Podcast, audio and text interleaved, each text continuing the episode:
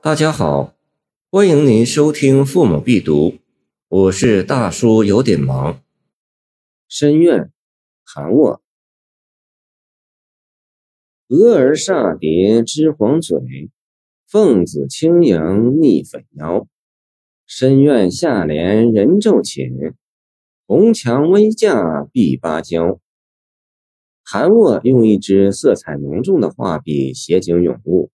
创作出不少别开生面的作品，深院是其中之一。由对大自然山川的浑浩的歌咏，转入对人的居住环境更为细腻的描写，似乎标志写景诗在唐末的一个重要转机。从此以后，我们就要听到许多庭院深深深几许的歌唱了。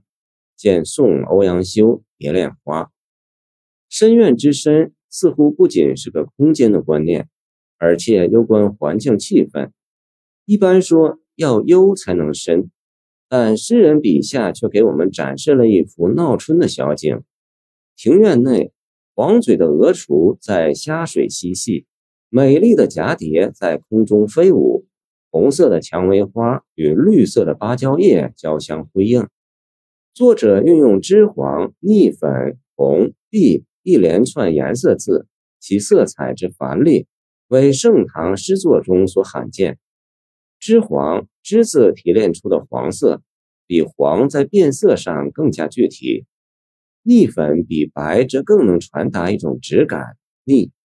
这种对形象色彩更细腻的体味和表现，正是韩诗的一种特色。诗中遣词用字的工妙不止于此。用两个带有“儿”字的缀化词，“蛾儿”不说鹅雏，“凤子”不说蛱蝶，比这些生物普通的名称更带亲切的情感色彩，显示出小生命的可爱。煞蝶轻盈，一双叠韵字，不但有调声作用，而且兼有象声与形容的功用。于蛾儿写其嘴，得其虾水之声可闻；与蛱蝶写其腰。则其翩跹起舞如剑，末句则将红蔷薇与碧芭蕉并置，无应字而有应意。诗句可能借鉴了李商隐七绝日射的碧鹦鹉对红蔷薇，对此足见诗人配色选声、助词造句的匠心。看到这样一幅禽虫花卉各得自在的妙景，真不仅要问一声：君从何处看？得此无人态了。见苏轼高邮陈之公处士画宴二首，但这镜中真个无人否？深院下联人骤寝，人是有的，只不过未曾露面罢了。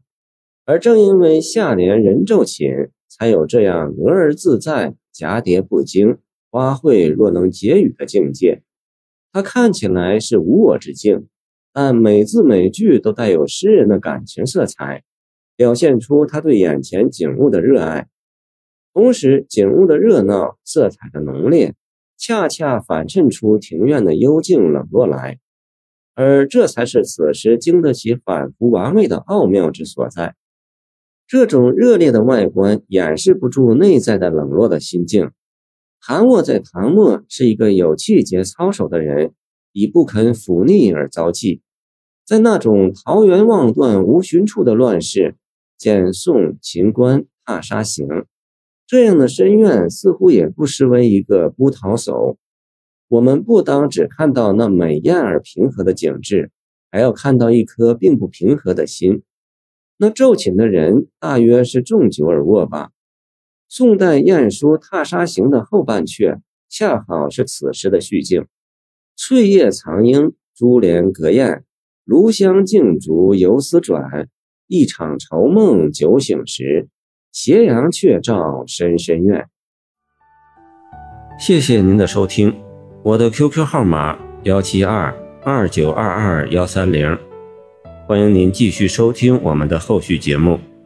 如果你喜欢我的作品，请关注我吧。